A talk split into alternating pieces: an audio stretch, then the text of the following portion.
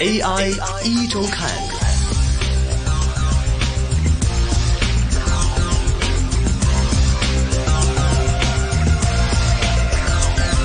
好的，又到了每周五下午的人工智能 AI 的环节。那么今天下午的电话线上呢，我们是继续接通了粤港澳机械人产业联盟总干事 Debra 在线上了。Debra 你好，Hello，大家好，我是 Debra。Debra，今天聊点什么样的话题呢？我们呃，今天我们聊聊，我们之前常常也会说到这个呃，用 AI 去做一些演算法嘛，嗯，去可能在医药上面啊，或者是呃，在所有科科学上面的研究，我们都会。希望去用呃比较聪明的方法，然后帮我们缩短一些研究的呃时间。那这是呢，我们说一说，就是呃，美国可能在跟我们香港在法律上面或者是在判刑上面有一点点不一样。那在美国呢，在刑事啊司法司法的领域当中呢，它的主管机构机关呢就必须呢将未来在啊，犯风险呢纳入评估，就是说呢，啊，犯人啊被判罪之前呢，可能要做一些评估，就是未来会不会再犯的机会有多高呢？然后去做一些定罪。那美国研究的团队呢，就发现了演算法呢在预测类犯上面似乎呢就要比人类呢准确的多。在一些测试之中呢，甚至呢达到百分之九十的准确度。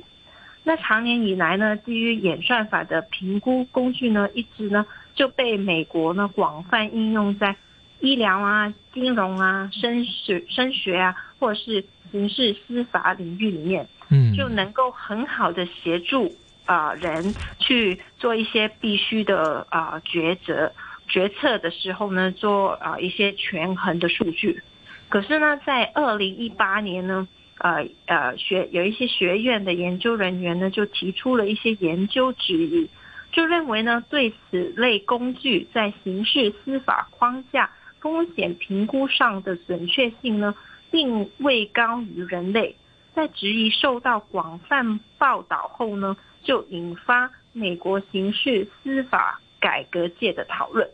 那美国呢，有助啊，有着世界最高的监禁率。那怎么降低监禁率的同时呢，又可以确保社区对安全的需求呢？就成为美国近年呢非常呃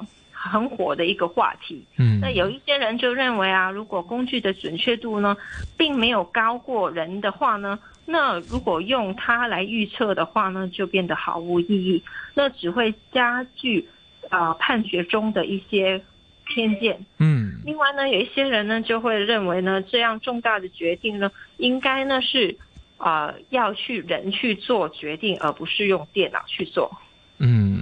那尽管呢这些辩论呢提出的啊有关的演算法的工具呢的重要问题，但在评估上面呢，呃，更多的数据还有一些因素呢，啊，有一些学者呢也得出了一些结论。在受控环境中，只评估少量变量时，人类的预测能力呢，确实能与工具比比。可是呢，在类似真实刑事司法环境的情况下，工具在预测类犯的风险评估上呢，仍然明显呢比人更准确。嗯，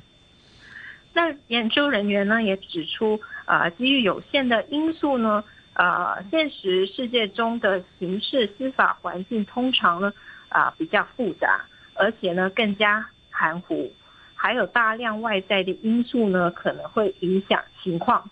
所以呢，在啊一些期刊的新啊的论文当中呢，呃团队呢也描述了他们在类似司法环境下进行的测试结果，人类的准确率呢大约只有百分之六十。而工具呢，就可以达到百分之九十的准确度。那显示呢，基于演算法的工具在风险评估上呢，仍然是比人类做得好。那史丹福大学社呃计算社会科学家呢，也认为，经过验证的风险评估工具呢，可以帮助司法专业人员做出更明智的决定。嗯。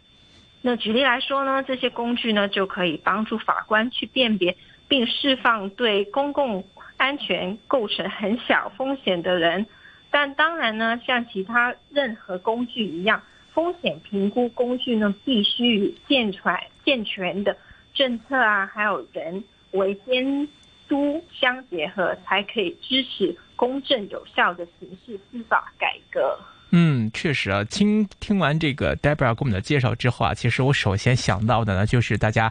呃，我不知道有没有真实出现过，应该在司法的一些程序当中也会出现过的一个东西，叫做测谎仪。嗯，对，因为其实呢，就很多这个刑事这个审判也好，或者说是在刑事调查的这样一个阶段也好，大家都会呃有一个问题，就是他撒谎了没有。他说的是不是真的？那么基于这样的一个怀疑，那么当然我们平常在一些警方办案当中，大家会采取这个搜证的一个角度，去找一些其他的证据去佐证某种观点、言论或者是一种表述。但是呢，很多时候未必能找到这样表述的时候，那我们就要通过一些其他的一些侧面的方式来进行一些判断。比如说，像我们很多人都知道，心理学现在已经上升为一种学科了。所以你要说心理学，它有什么样的一个实质的一个数据衡量指标吗？其实可能也没有，因为它可能是通过你对对方心理这种揣摩、模拟、分析、判断。然后，或者是根据他的一些反应做出的一些解读，然后得出的一些结论，所以我们都不敢说这个每个人的一个心理判断是准准或者是不准，都很难做一个判断。但是我们只能说他判断的相对会准一些，他判断的相对没有那么准，这个就是一个机会的一个差别了。因为大家可能针对不同的反应，大家分析得出的结论会不一样。但是呢，我们看到这些。这个 AI 也好，或者说通过一些机器也好，或者说我们那些叫演算法也好，我们把不同的表情、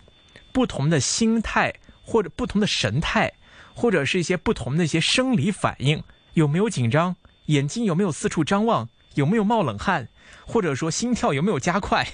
这些其实可能是我们平常用肉眼很难去察觉到的一些现象。然后我们通过一些实质的一些数据输入之后，进行一些模拟比对分析。那我们平常都会知道，有人撒谎的话呢，他眼睛不敢直视你，会四处的打转呐，不敢直视你。或者说，有的人紧张的话会冒冷汗，会这个心跳加速，或者说是有点抖。真的，可能撒谎的人的一些表情都会有些特。特征，那么把这些特征或者是这样的一些这个行为背后所代表的一些意义。我们输入到一个电脑系统里面，经过他们的演算分析之后，对不同的人进行不同的示范，再可以做些不同的模拟跟对比。比如说，我也可以演员呐，我可以拿演员来测试，或者说找些真实的案例，做些真实真实的一些数据的输入，然后他记录到一些真实影像，有些真实的结论，一些真实的表情都输入到系统里面。那么由他这样做出来的一个演算的结果，我相信会比个人主观的一个。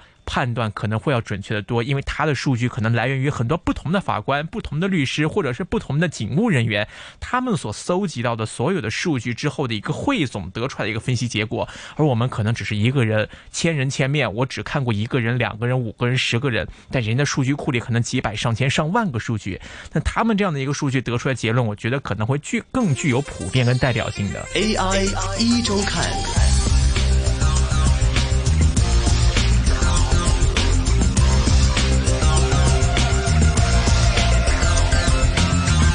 所以刚才我看的文章里，我们也提到，就是说不一定说它要完全取代人。那有的人也会质疑，就是说你完全用一个机器去通过电脑数据就去判断一个真或假，yes or no 的一个。的一个定论可能是有点草率，当然我们也不求说一定是靠它百分百的替代。那它我觉得可以跟人共同来完成这样的一个工作。你有人的监视也好，有机器的监视也好，两边同时来监察，那我觉得这样出来的一个效果，最起码可能会对这样的一个被访。被测试者可能会是更公平的，最起码有辩解的机会。那可能也不是说一棒子就打死，说你是就是，不是就不是。我觉得这应该是一个非常好的一个进步。哎，戴维尔觉得呢？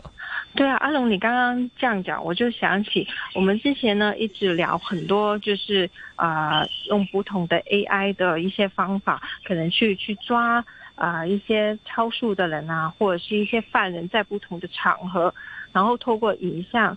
或者是做一些分析，然后去找出一些犯人。那可能在我们啊对待一些受受啊受审的一些犯人，可能我们可以加入一些这样的元素在里面，呃，用他们日常生活呃有一些可能啊的片段，它是日常日常啊的一些行为，然后加入在里面做一些分析，那到底他们是啊用一个。平常心或者是正常的一些生活啊，会做的一些动作去回答判官啊啊啊法官问的问题，还是他们因为自己没有做，就是没有答一些真实的话题，呃，有一些小小的动作或是小小的不诚实的一些举动，嗯，我觉得这些都可以加入在里面。可是，在之前，可能我们就需要做一些很多的。啊啊的这个实验，可能就是用一些正常的人啊，在我们日常生活中有一些片段，然后去做一些研究，才可以啊真实的放在我们的司法的程序里面。嗯，确实，其实我们在想呢，其实这样的一个微表情的一个测试也好，或者说是呃，针对我们的一些面部表情，或者说是一些生理反应来做出一些真实性，或者是对你这个呃当下的这样的一个潜意识的一个判断的一个标准也好，我们姑且退一万步说，我们。不把它用在可能很神圣的、非常重要的一个刑事判决或者审判呐这类的一个证据上面，最起码我们可以用在什么方面呢？家庭教育上面，比如说，哎，你的小朋友今天犯错误了，他认错的时候是不是真心的呢？我们通过他这个面部表情，我们也可以进行一个判测，哎，他是不是真心认错了？那我问他，这个东西是不是你弄坏的呢？小朋友说啊，不是我弄坏的。哎，通过这些有关的机器对他的面部表情、生理特征，哎，来进行一个这个测试，看一下他说的这个机会多少几率是真的，多少几率是假的。老师上课检查同学作业，你的作业有没有做完呢？是忘带了在家，还是没有做呢？哦，我是忘带了。到底他说的是真话还是假话呢？老师要背的课文有没有背呢？哎，很多的一些这个问题都可以。你昨天晚上到底是去哪儿了？是回家了呢，还是跑出去玩了之类的？哎，小朋友可能很紧张啊，因为小朋友嘛，可能都是，呃，很害怕犯错误，即便在说谎的时候，可能也会心虚的时候。哎，用这个测一测，哎，这可能就会让家长更能了解孩子一个心理变化，更能如果有问题的话，更能够发现孩子的一些犯错误的时候来进行及时的一个纠正。那或者在一些其他方面的时候，病人手术之前，我们来探测一下病人的体征，看一下病人的情绪紧不紧张，或者说生理机能好不好，来做一个综合的判断。其实我觉得这样的一个这样一个设备，或者是这样的一个产品用途的初衷，我们可以说。不用把它放在这么崇高，我们可以在低端先试一试一些生活中的方方面面，哎，进行测试，是不是挺有意思啊？你让我想到，可能有一有有一个呃这样的技术，嗯，是很受一些人欢迎的哦，就是女朋友，有没有去偷偷跟其他女生男生去拍拖？有没有很忠诚？还没有劈腿？对。对，可能就是从一些生活上面，或者是呃，我们刚刚所谓轻松一点的环节上面去测测试，从这些小小的方面去测试它的准神度，然后一路一一路一路去进步的话，我相信就会。慢慢普及。对啊，我刚才还没有想到这个层面。很多恋爱中的情侣老是天天怀疑来怀疑去的，好像都是担心对方有不忠诚自己，或者是有劈腿，或者在婚姻当中会担心的这个丈夫啊，或者老婆啊，会不会有婚外情啊之类的。我觉得如果真的成功的话，这个 A P P 或者是这个技术应该会很火。对啊，然后大家可能会很多家都出啊，看一下。比如说，可能哎，我 T 字头的出了一家，A 字头的出了一家，我们来 PK 一下，看哪家出的这个测试比较准。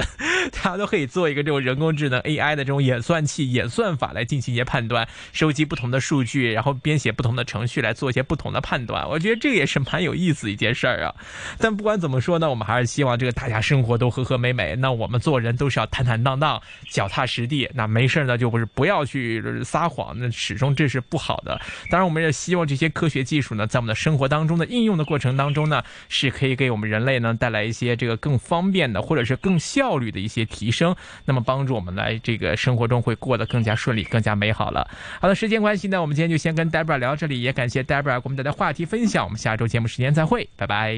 拜拜。股票交易所鸣金收兵，一线金融网开锣登台，一线金融网。